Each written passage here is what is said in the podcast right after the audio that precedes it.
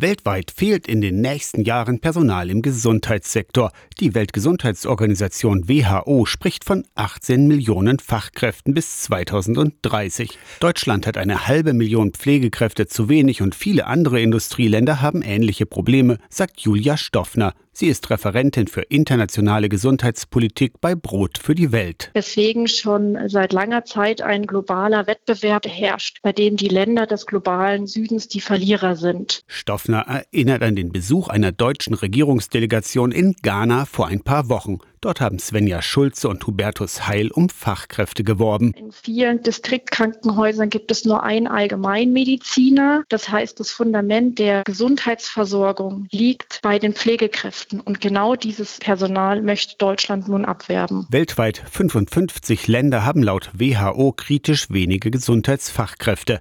Ghana gehört dazu. Personal abzugeben könnte drastische Folgen nach sich ziehen warnt Julia Stoffner. Das gibt eine Abwärtsspirale. Also im schlimmsten Fall kann dies Leben gefährden. Dabei ist das Anwerben von Gesundheitspersonal international geregelt. Die Mitgliedstaaten der Weltgesundheitsorganisation haben 2010 einen globalen Kodex für das Anwerben beschlossen.